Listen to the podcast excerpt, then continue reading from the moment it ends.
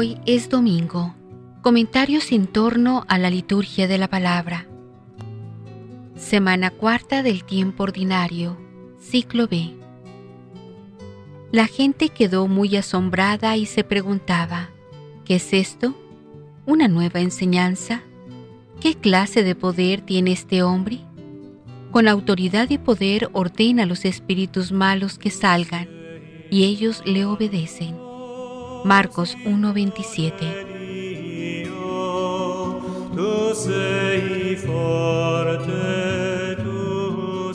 Jesús comienza a enseñar con autoridad profética propia, no como los rabinos que siempre se referían a maestros anteriores. Esta autoridad viene ratificada por su poder personal sobre el demonio. Ya Moisés había anunciado la llegada de un profeta de su misma categoría, pero también la duda sobre la autenticidad del carisma de Jesús podría atraerle como ocurrió la pena de muerte prescrita para los falsos profetas. La provisionalidad del tiempo presente lleva a San Pablo a recomendar el celibato, a ejemplo suyo y de Jesucristo, para poder servir al Señor con un corazón indiviso por amor al reino de los cielos.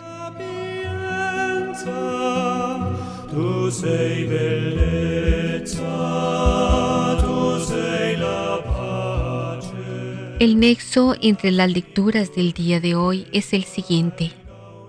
Enseñar, enseñanza, son palabras frecuentes en los textos del Nuevo Testamento aparecen también varias veces en la liturgia de este cuarto domingo ordinario.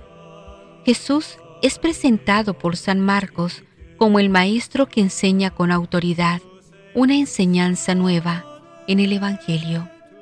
No es una enseñanza cualquiera, sino la de un profeta al estilo de Moisés, prototipo del profetismo en la mente de los israelitas, maestro y forjador de su pueblo. Primera lectura.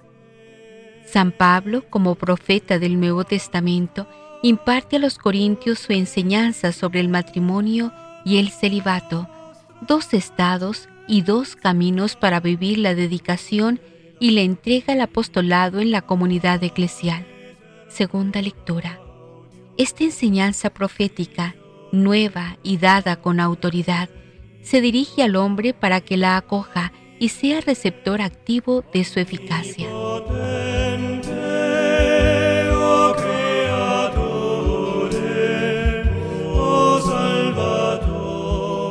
Hermanos en Cristo, hoy día oímos hablar de los profetas modernos y del mensaje que comunican. Aunque en el Antiguo Testamento Moisés fue el más grande mediador entre Israel y Dios, existía ya la promesa de un profeta aún mayor. Todos sabemos que Jesús es el enviado de Dios. Sus enseñanzas tienen el sostén de la autoridad, el amor y la verdad. Obedezcamos la palabra de Dios a la vez que celebramos la liturgia dominical.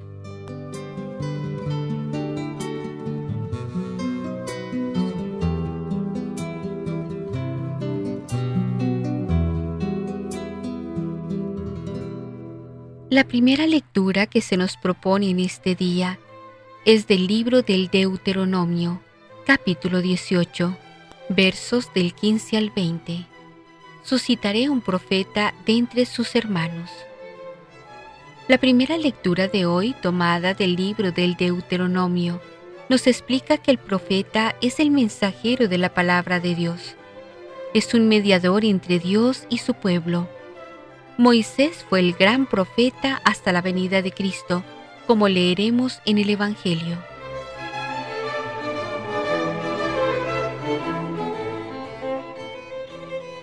El responsorial está tomado del Salmo 94, al que nos unimos diciendo, Señor, que no seamos sordos a tu voz.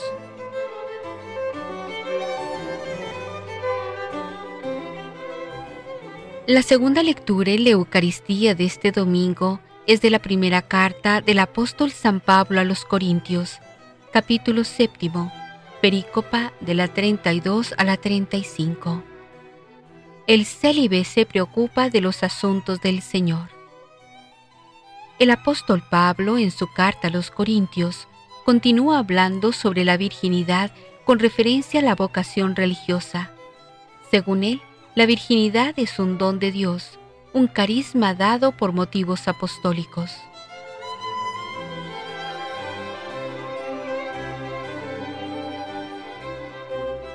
La aclamación antes del Evangelio es del evangelista San Mateo, capítulo cuarto Fragmento 16.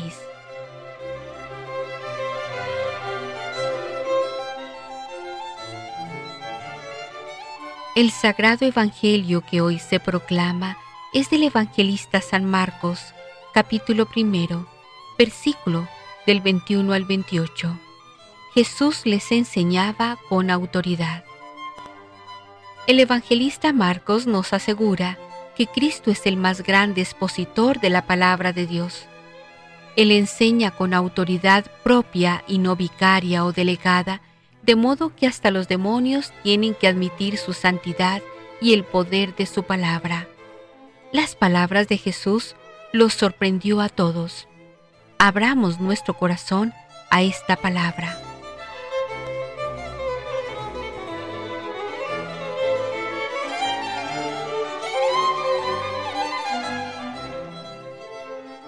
Liturgia de la Palabra.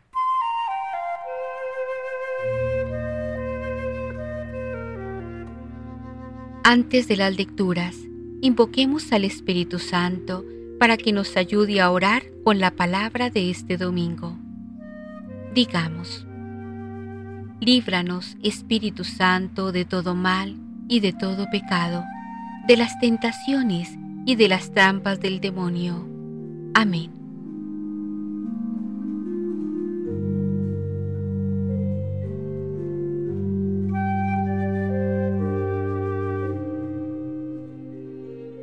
Lectura del libro del Deuteronomio. En aquellos días habló Moisés al pueblo diciendo, El Señor Dios hará surgir en medio de ustedes entre sus hermanos un profeta como yo. A él lo escucharán. Eso es lo que pidieron al Señor su Dios cuando estaban reunidos en el monte Oreb.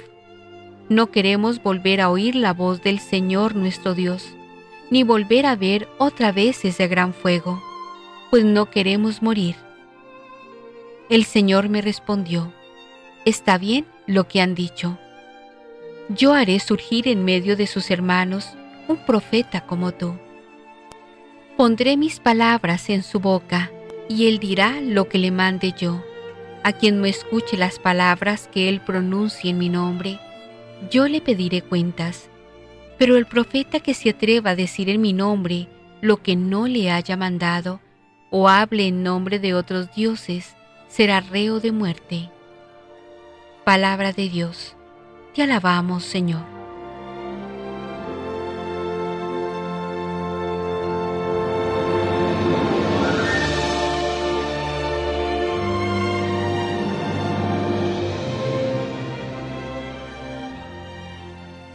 Señor, que no seamos sordos a tu voz. Vengan, lancemos vivas al Señor, aclamemos al Dios que nos salva, acerquémonos a Él llenos de júbilo y démosle gracias. Señor, que no seamos sordos a tu voz. Vengan y puestos de rodillas, adoremos y bendigamos al Señor que nos hizo, pues Él es nuestro Dios y nosotros su pueblo. Él es nuestro pastor y nosotros sus ovejas.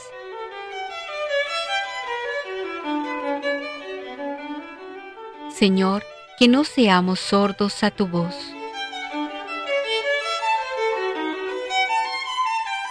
Hagámosle caso al Señor que nos dice, no endurezcan su corazón como el día de la rebelión en el desierto, cuando sus padres dudaron de mí, aunque habían visto mis obras.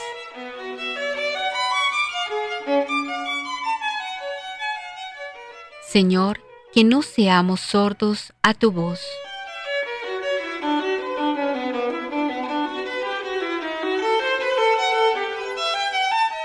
Lectura de la primera carta del apóstol San Pablo a los Corintios. Hermanos, yo quisiera que ustedes vivieran sin preocupaciones. El hombre soltero se preocupa de las cosas del Señor y de cómo agradarle. En cambio, el hombre casado se preocupa de las cosas de esta vida y de cómo agradarle a su esposa, y por eso tiene dividido el corazón. En la misma forma, la mujer que ya no tiene marido y la soltera se preocupan de las cosas del Señor y se pueden dedicar a Él en cuerpo y alma. Por el contrario, la mujer casada se preocupa de las cosas de esta vida y de cómo agradarle a su esposo. Les digo todo esto para bien de ustedes. Se lo digo no para ponerles una trampa, sino para que puedan vivir constantemente y sin distracciones en presencia del Señor, tal como conviene. Palabra de Dios. Te alabamos, Señor.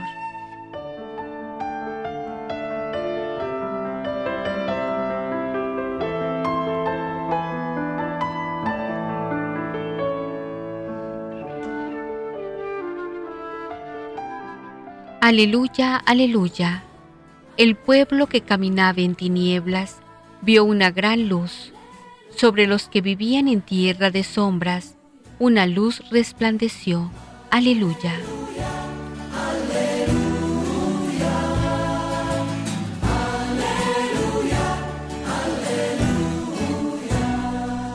Lectura del Santo Evangelio según San Marcos. En aquel tiempo se hallaba Jesús en Cafarnaún y el sábado fue a la sinagoga y se puso a enseñar. Los oyentes quedaron asombrados de sus palabras, pues enseñaba como quien tiene autoridad y no como los escribas. Había en la sinagoga un hombre poseído por un espíritu inmundo que se puso a gritar, ¿Qué quieres tú con nosotros, Jesús de Nazaret? ¿Has venido a acabar con nosotros? Ya sé quién eres, el Santo de Dios. Jesús le ordenó, Cállate y sal de él. El espíritu inmundo, sacudiendo al hombre con violencia y dando un alarido, salió de él. Todos quedaron estupefactos y se preguntaban, ¿qué es esto? ¿Qué nueva doctrina es esta? Este hombre tiene autoridad para mandar hasta los espíritus inmundos y lo obedecen y muy pronto se extendió su fama por toda Galilea. Palabra del Señor. Gloria a ti, Señor Jesús.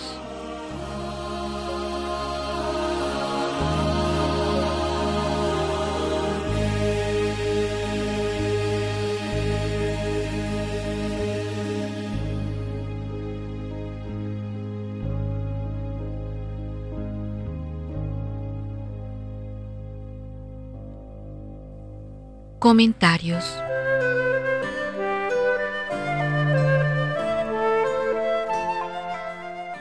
En la primera lectura, el profeta.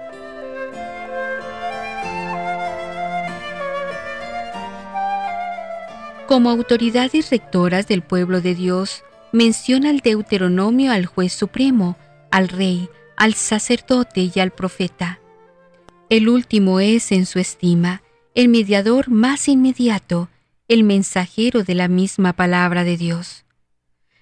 La razón de plantearse este tema no es tanto para aclarar su origen ni su historia, ya muy largas en sus días, cuanto para puntualizar algunas cosas sobre su carácter y sus responsabilidades. La experiencia de su funcionamiento en el corrupto ámbito del baalismo cananeo es precisamente muy ambigua. Detrás de su tratamiento sobre el profeta, Deuteronomio 18, 9, 22, late como problema el fenómeno del profetismo cananeo, el del falso profetismo dentro de la religión ya vista, y también el del falso auditorio del profeta. El reconocimiento de otro profetismo fuera del de Israel hace justicia a la realidad de ese fenómeno en otras religiones incluso más antiguas que el yavismo. Para el Deuteronomio es, por supuesto, preocupante el profetismo baalístico y con él los diversos mediadores paraproféticos de comunicación con lo divino. A juzgar por la rica terminología que usa para designarlos, conoce muchas variedades, vaticinadores, astrólogos, agoreros, hechiceros, encantadores, espiritistas, adivinos, nigromantes. Podríamos decir que alude ahí a todas las formas corrientes de la adivinación, un modo de comunicar con lo divino impostado sobre la magia.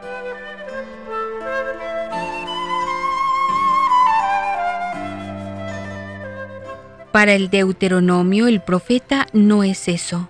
Al contrario, es el que debe liberar de todas esas prácticas al pueblo que se deja fascinar por el maravilloso arte de la magia. Pero el Deuteronomio sale también al encuentro de las tensiones que a lo largo de su historia surgieron en el seno del profetismo bíblico. En otras palabras, el Deuteronomio denuncia el falso profetismo y da criterios para su discernimiento. El criterio indefectible, aunque demasiado difícil de aplicar, es el de la fidelidad al mandamiento capital, que no aparte de Dios ni lleve al reconocimiento de falsas divinidades. Deuteronomio 13, 2, 6. Un criterio aparentemente más sencillo, aunque por lo general no disponible en el momento necesario, es el del cumplimiento de la palabra. Deuteronomio 18, 21, 22. Ciertamente estos criterios no resuelven tan fácilmente un problema de naturaleza carismática. El Deuteronomio responsabiliza también al pueblo en la audiencia que presta a los profetas. El verdadero oyente necesita y discierne al profeta verdadero. El falso oyente sustentará al profeta falso. Para el Deuteronomio el prototipo del profeta es Moisés, y en el futuro habrá otro profeta como él. No es fácil dilucidar en qué medida cede aquí el autor la palabra Moisés por cuya boca habla o en qué medida habla él. En un caso, este profeta del futuro sería sencillamente el profetismo clásico. En el otro, ese profeta del futuro debe ser un profeta ideal, preludiado por Moisés desde muy lejos, un profeta mesiánico. En efecto, el autor del Deuteronomio tiene ya a muchos profetas por detrás y no podría hablar de ese modo más que cediendo enteramente la palabra a Moisés, desde el cual todo el profetismo está en el futuro, o bien refiriéndose a un profeta distinto de los ya conocidos por él en la historia. No parece que haya elementos en el texto que permitan decidir la alternativa.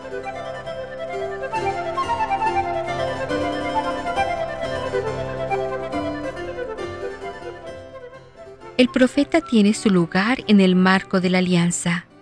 El Deuteronomio remonta su etiología a la teofanía sinaítica, cuando el pueblo aterrorizado pidió a Dios que no le hablara a él directamente, sino por un mediador.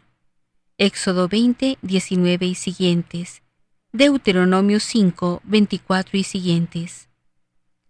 Ese ruego del pueblo es escuchado por Dios, quien adelante hablará por medio de Moisés y después por los profetas.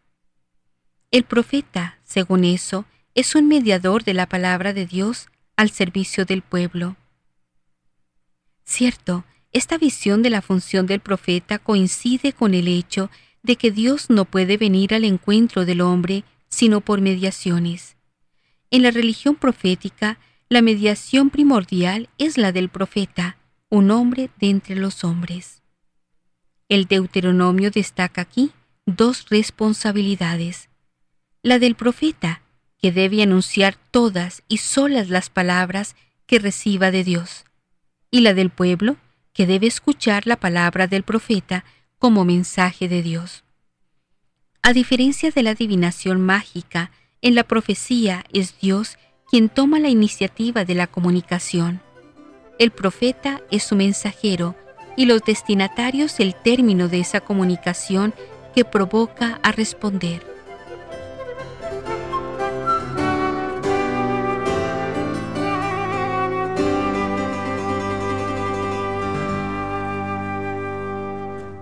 En la segunda lectura, el celibato es libertad profética.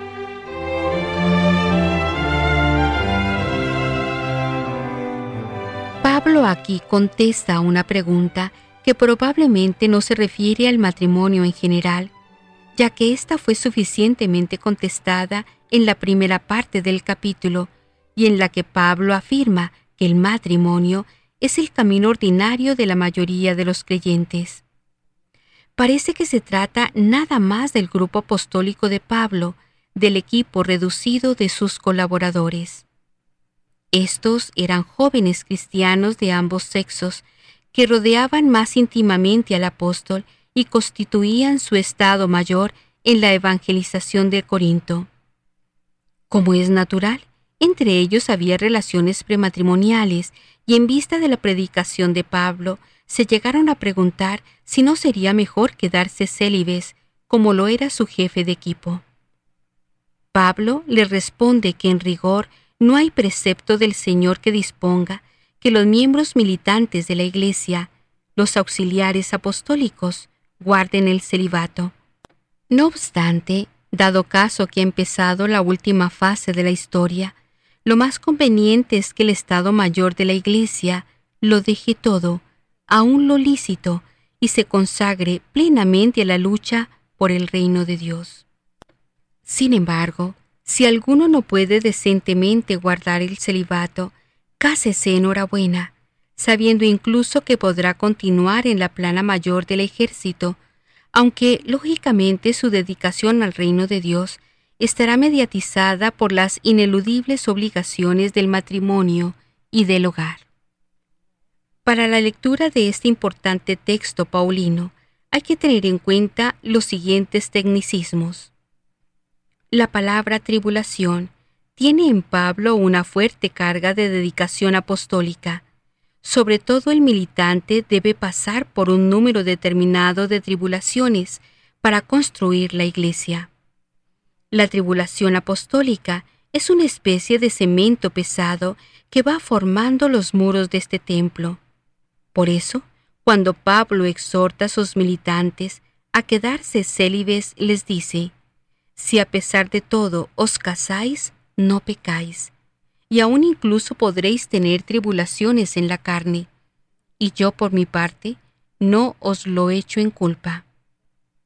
Muchos traducen, estos tales, los que se casan, experimentarán pruebas en su carne, y yo quisiera ahorrárselas.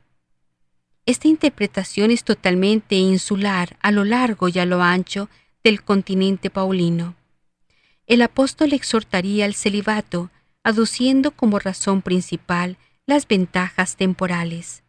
La comodidad, el confort que una vida consagrada en el celibato trae consigo, en comparación con el ajetreo de la vida matrimonial.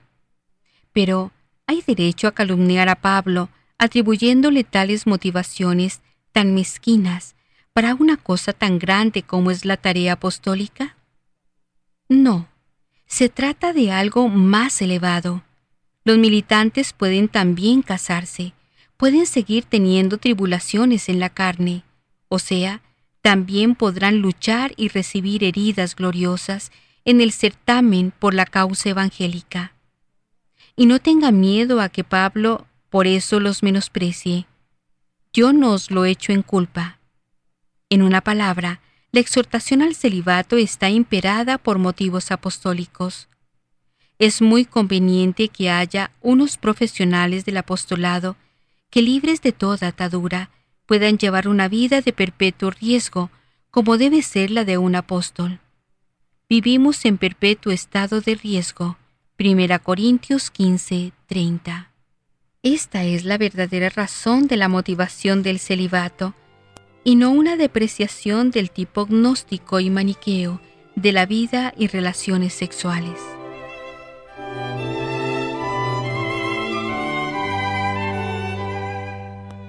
Finalmente, parece que Pablo temiera que la venida de Jesús estuviera cercana y que por lo tanto habría que relativizar enormemente la vida cotidiana. Esta impresión subjetiva no le quita el valor a las motivaciones objetivas del celibato apostólico, la necesidad de vivir en perpetuo estado de riesgo, ya que la predicación del Evangelio es una aventura difícil para cuya realización se requiere la soltura del hombre no comprometido en la vida familiar. Lo que ciertamente está en contra de esta visión paulina es la imposición del celibato a los profesionales y la coordinación del celibato con la instalación de una vida comprometida con el poder, con la comunidad y con el egoísmo.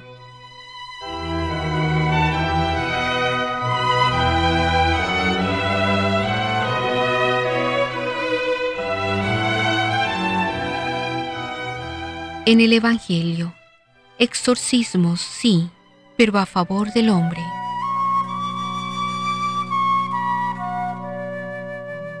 La gente distinguía perfectamente a Jesús de los escribas. Estos no hacían más que interpretar la doctrina de los profetas anteriores. Jesús, por el contrario, se presenta como auténtico profeta, investido de un poder que le viene de Dios. Aquí también es donde nos encontramos por primera vez frente al caso de un endemoniado. ¿Qué postura adopta Jesús a la creencia popular en los demonios?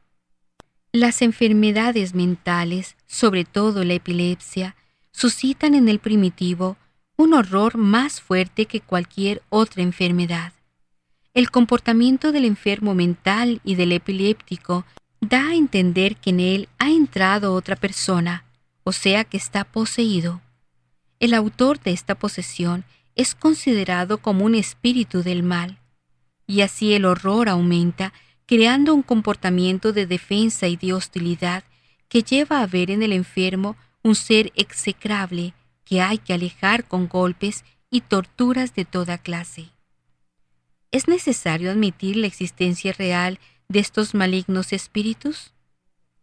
Está claro que el núcleo fundamental del relato evangélico no es la existencia o la inexistencia de los espíritus malignos, sino el comportamiento de Jesús frente a este hecho, tal como era visto e interpretado por sus contemporáneos. El Dios único de las religiones monoteístas, en su absolutez y trascendencia, no aparece de ninguna manera vinculado a los reales o posibles seres suprahumanos sometidos a su suprema autoridad. Estos seres podían no existir sin que por ello la existencia del Dios único se ponga en cuestión. La relatividad de estos seres y también su contingencia es subrayada en el comportamiento de Jesús frente a los posesos. En los evangelios sinópticos y en los hechos de los apóstoles, los demonios son arrojados con el poder de Dios y no con métodos mágicos, o sea, con un exorcismo dirigido a un espíritu o con el recurso a medios materiales.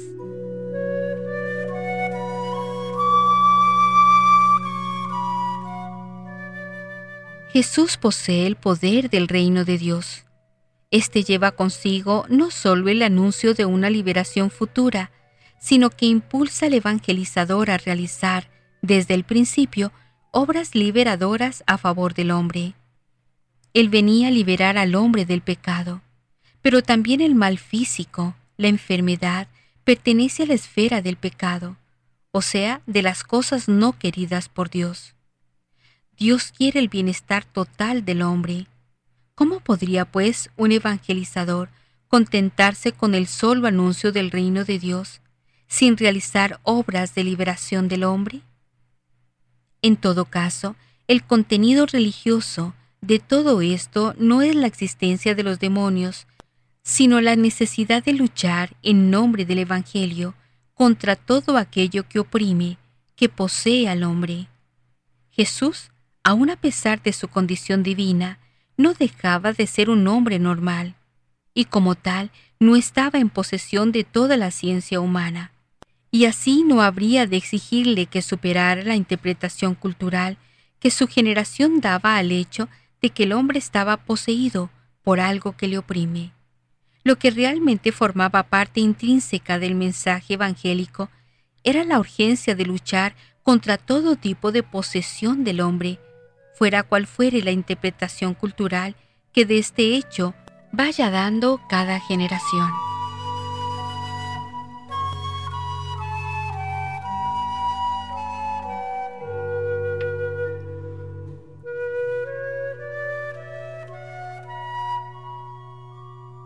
Ecos de la Palabra.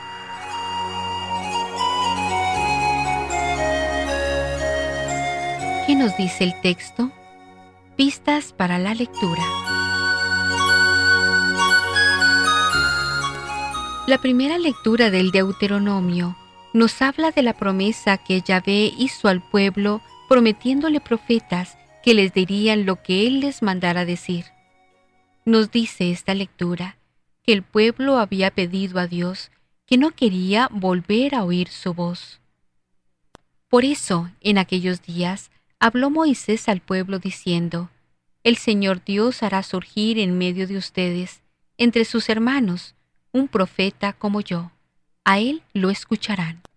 Así lo prometió Dios a Moisés, y así fue con toda la serie de profetas de los cuales leemos en el Antiguo Testamento escritores y no escritores, mayores y menores, que sucedieron a Moisés, hasta que llegó el profeta, que no es otro sino el mismo Dios hecho hombre, Jesucristo.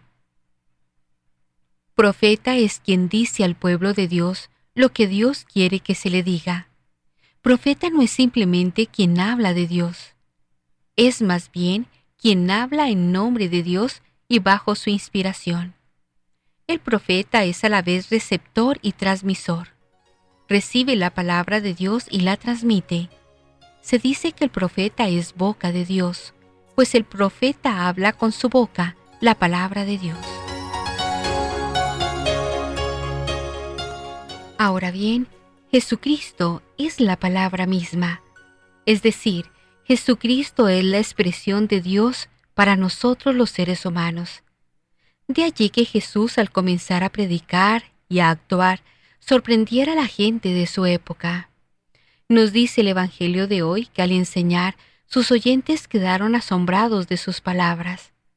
Y al expulsar un demonio, todos quedaron estupefactos y decían, este hombre sí tiene autoridad, pues manda hasta a los espíritus inmundos, y éstos le obedecen.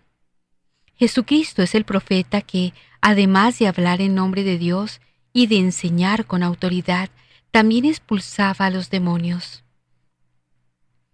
Sobre la lucha contra los espíritus malignos, es importante tomar en cuenta algunas recomendaciones. Como el demonio y los demonios están siempre al acecho para hacer caer a los seres humanos en el pecado y para hacerlos andar por el camino que lleva a la condenación, debemos recordar que Jesucristo nos habla de la importancia de la vigilancia. Y el medio más eficaz de vigilar para impedir que el mal se acerque a nosotros es vigilar en oración, llenando así nuestro corazón de Dios, que es quien expulsa el mal. Así el enemigo no podrá encontrar sitio en nuestro corazón. Y no tiene sitio allí si la persona está bien unida a Dios. ¿En qué consiste esta unión con Dios? Consiste en aceptar la voluntad de Dios y renunciar a la propia voluntad. Consiste en aceptar los deseos de Dios y renunciar a los propios deseos. Consiste esa unión con Dios en aceptar la forma de pensar y de ser de Dios y renunciar a las propias formas de pensar y de actuar. Y esto es así porque quien está unido a Dios de esta manera es fuerte con la fortaleza misma de Dios. Esta es la vigilancia que nos pide el Señor.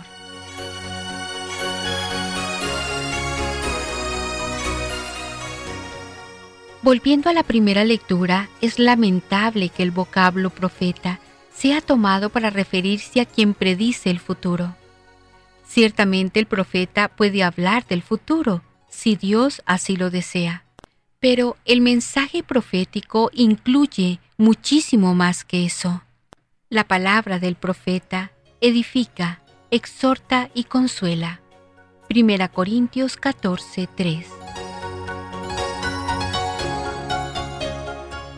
El mensaje del profeta suele ser exigente, pues recuerda con claridad los compromisos de la humanidad para con Dios. Es inflexible con el pecado, especialmente con la idolatría. El mensaje profético también es consolador, pues reconforta y reanima al pueblo de parte de Dios y descubre la esperanza en medio de la oscuridad. También suele ser un mensaje edificante, pues enseña y corrige, educa y forma, además de sanar y purificar y de llamar a la conversión. El profeta no se hace a sí mismo, sino que es Dios quien lo escoge. Es Dios quien tiene la iniciativa y domina la persona del profeta, y suele Dios llamar al profeta de una manera irresistible y hasta seductora. Eso lo supo Jonás, a quien vimos en las lecturas de la semana pasada, en medio de una tormenta, luego en el vientre de una ballena, hasta que predicó lo que Dios le indicó. He aquí lo que dice el profeta Amos sobre el llamado de Dios al profeta.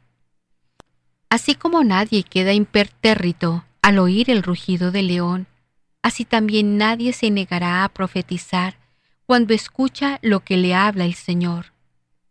Amos 3:5. Y Jeremías dice, Me has seducido Yahvé y me dejé seducir.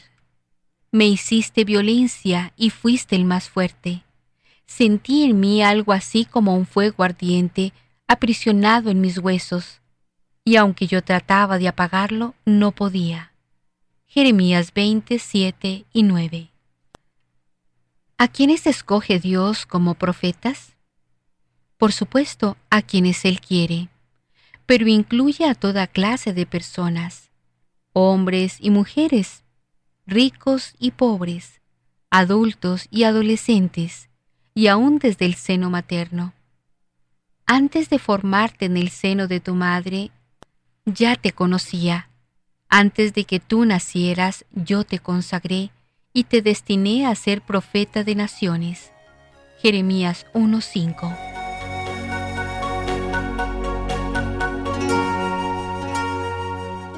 Al principio de la historia de la salvación, Dios guía a su pueblo mediante los patriarcas, que son también profetas, pues reciben instrucciones de Él para su pueblo.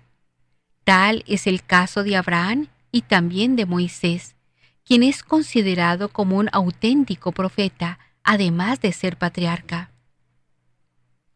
Luego viene la época de los jueces, que no eran jueces como los conocemos hoy, personas que dirimían problemas de justicia, sino más bien guías y gobernadores del pueblo escogido.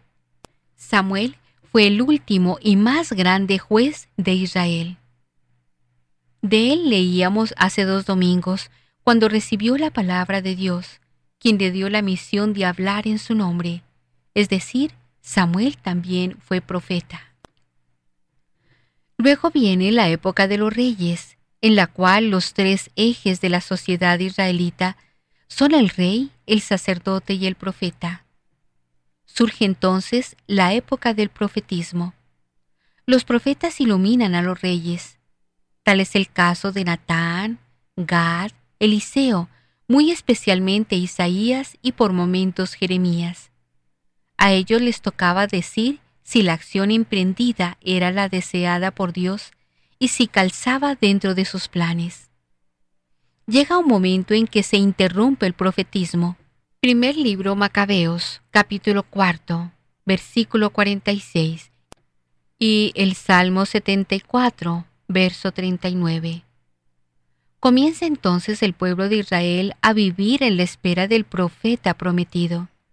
De allí el entusiasmo que suscitó San Juan Bautista, quien es el último de los profetas del Antiguo Testamento, pues aunque el relato de su vida y de su predicación esté recogido en el Nuevo Testamento, él es anterior a Cristo, es quien prepara el camino a Jesús.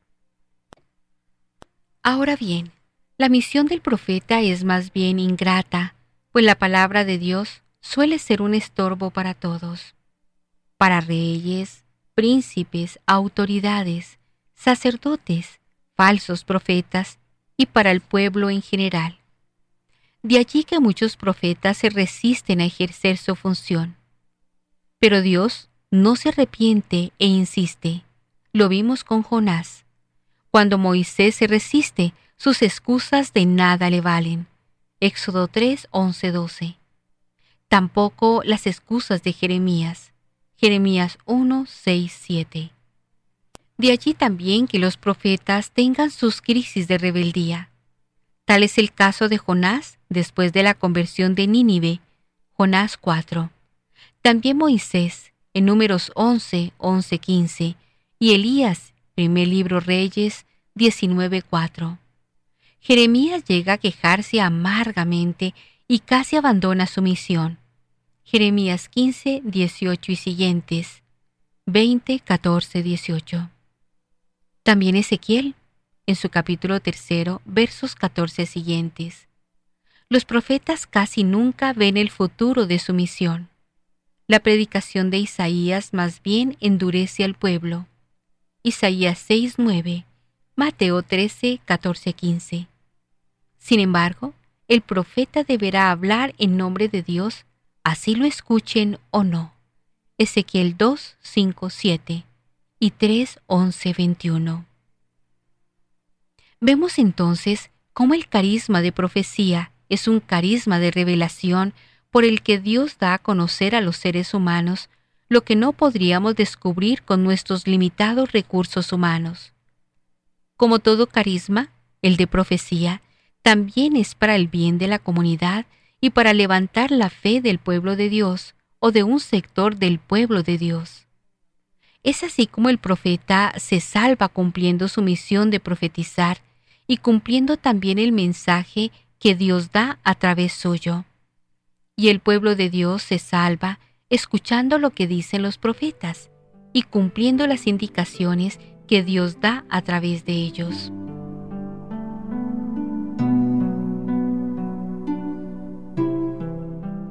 ¿Han habido profetas después de Cristo? ¿Existen profetas en nuestros días? Santo Tomás de Aquino tiene esto que decir al respecto. En todas las edades, los hombres han sido instruidos divinamente en materias referentes a la salvación de los elegidos, y en todas las edades han habido personas poseídas del espíritu de profecía, no con el propósito de anunciar nuevas doctrinas, sino para dirigir las acciones humanas.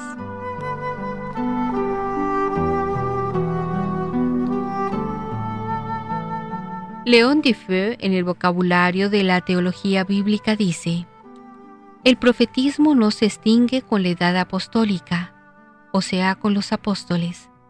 Sería difícil comprender la misión de muchos santos en la Iglesia sin observar en ellos el carisma profético. Las profecías desaparecerán un día, explica San Pablo, 1 Corintios 13:8. Pero esto será al fin de los tiempos. La venida de Cristo acá, muy lejos de eliminar el carisma de profecía, provocó su extensión, la cual había sido predicha. Ojalá todo el pueblo fuera profeta. Era el deseo de Moisés. Números 11:29 y el Papa Juan Pablo II nos dejó dicho lo siguiente respecto del profetismo en nuestros días. El Espíritu Santo derrama una gran riqueza de gracias. Son los carismas. También los laicos son beneficiarios de estos carismas, como lo atestigua la historia de la Iglesia. Conviene precisar con palabras del concilio la naturaleza del profetismo de los laicos no sólo de un profetismo de orden natural, más bien es una cuestión de un profetismo de orden sobrenatural, tal como se nos presenta en el oráculo de Joel, capítulo 3, verso 2. En los últimos días, profetizarán vuestros hijos y vuestras hijas, para hacer vibrar en los corazones las verdades reveladas. Juan Pablo II, Catequesis del miércoles, del 26 de enero del año 1994. Es decir, la función principal de los profetas posteriores a Cristo es recordar las verdades reveladas y la doctrina y enseñanzas de la Iglesia de Cristo.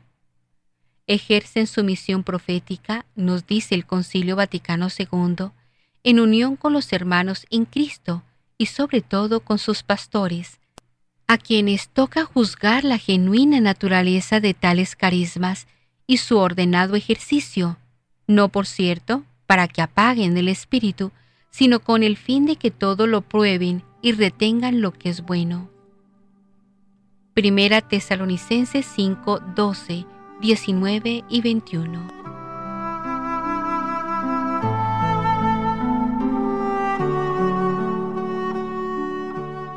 Profundicemos en el mensaje doctrinal de nuestras lecturas.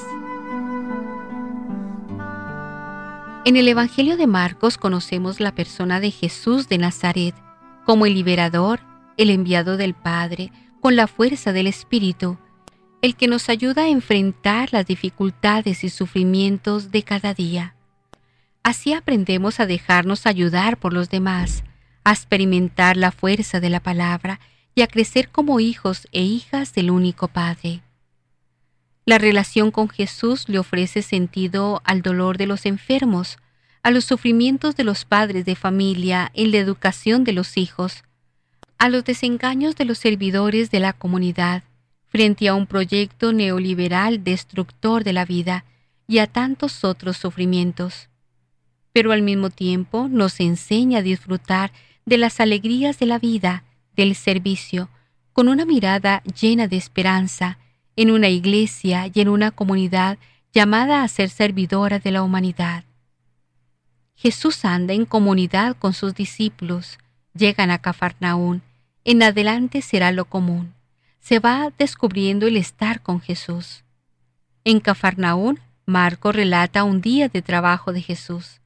Esto aparece solo dos veces. El primer día del ministerio de Jesús, Marcos 1, 21, 35, y el último día del ministerio de Jesús, el día de su pasión y su muerte, desde la tarde de la última cena hasta el atardecer de la sepultura. Marcos 14, 15. La multitud reconoce a Jesús como maestro con autoridad en la sinagoga de Cafarnaón. Marcos 1, 21, 22. Cuando encuentra al hombre con un espíritu malo y lo expulsa, su fama corre por Galilea. A este encuentro con el hombre poseído por un espíritu malo se dan varios pasos. El encuentro en la sinagoga. El espíritu le hace resistencia. Jesús expulsa al espíritu. El espíritu protesta por segunda vez y sale. Este grito significa el final de la situación del hombre poseído. En la muerte de Jesús, Marcos habla de un grito fuerte. La gente queda sorprendida porque habla con autoridad. Este hablar con autoridad tiene que ver con el hecho de que Jesús no se apoya en otros maestros para dejar su enseñanza. Él mismo hace la interpretación correcta de la escritura, de la palabra de Dios. Asimismo, el espíritu malo representa al mal en todas sus formas. El pecado, el diablo, la mentira, la destrucción del hombre y la mujer, los que buscan destrozar la obra de Dios, todo lo malo y negativo que nos podamos imaginar. Pero la orden de Jesús se cumplió de manera total y definitiva.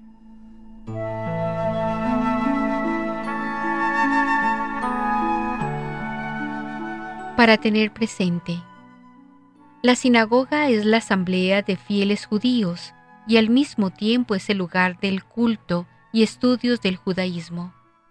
Los judíos van todos los sábados a la sinagoga para el estudio de la escritura. Es una institución muy antigua. Se piensa que ellas se remontan a la antigua Babilonia del siglo VI a.C. El número de sinagogas creció al establecerse la lectura pública de la escritura.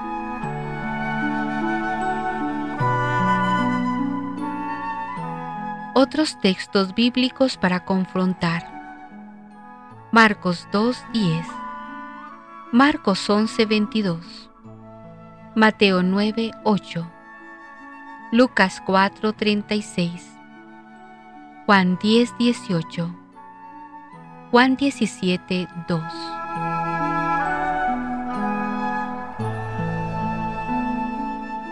¿Hemos comprendido el texto?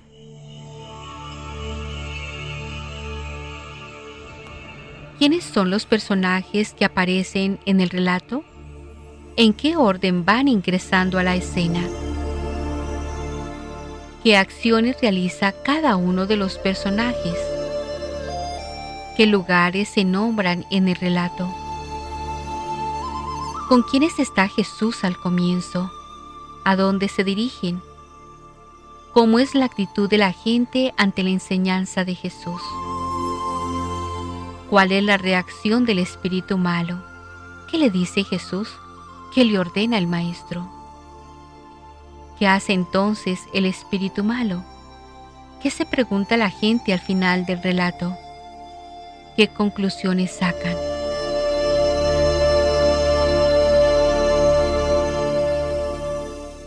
Ahora meditemos la palabra. ¿Acepto las enseñanzas de Jesús para mi vida? ¿Cómo me llega a mí la enseñanza de Jesús en la actualidad? ¿Qué valor le doy a la palabra de Dios en la escritura, en la enseñanza del magisterio de la Iglesia y en la vivencia de las celebraciones litúrgicas? ¿Me admira que Jesús hoy siga actuando con autoridad? Percibo que hoy Jesús sigue actuando con autoridad en la celebración de todos los sacramentos, donde lo que la palabra de Dios dice realmente se cumple?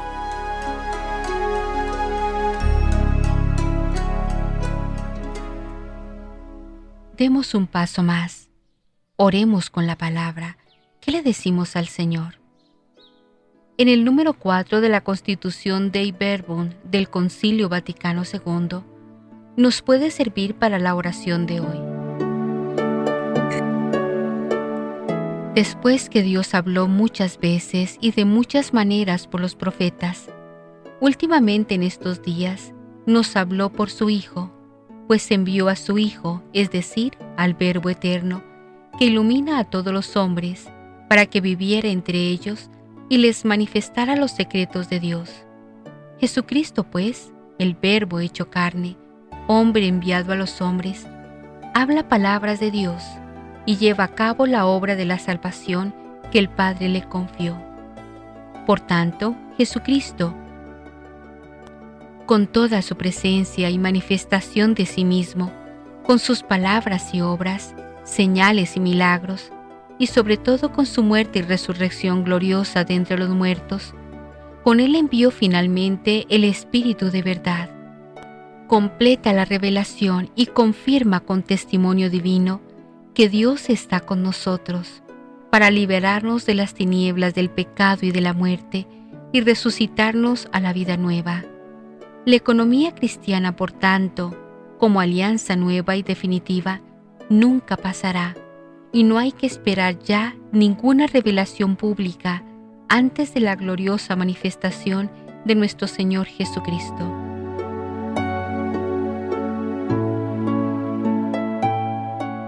Contemplemos la palabra. Puede ayudar nuestra interiorización del mensaje en la contemplación el preguntarnos y respondernos qué nos asombra, qué nos admira del Señor hoy. Señor Jesús, me asombra tu entrega generosa. Señor Jesús, me asombra tu amor por los más necesitados. Señor Jesús, me asombra tu misericordia. Señor Jesús, me asombra.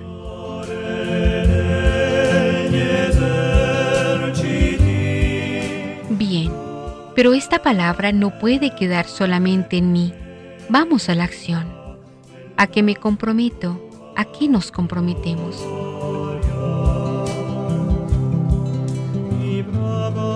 Me comprometo a intentar ser coherente entre lo que digo y lo que hago. Me comprometo a acercarme al sacramento de la reconciliación para que Jesús me saque los espíritus malos del pecado que pueden anidar en mi corazón. Me comprometo a compartir el texto de este Evangelio en la familia, en la pequeña comunidad eclesial, con los amigos, amigas. Invitarlos de esta manera a la celebración del día del domingo, del día del Señor. Me comprometo a pensar en una propuesta concreta para poder ser instrumento de Cristo en esto de callar y sacar el mal del mundo en todas sus formas.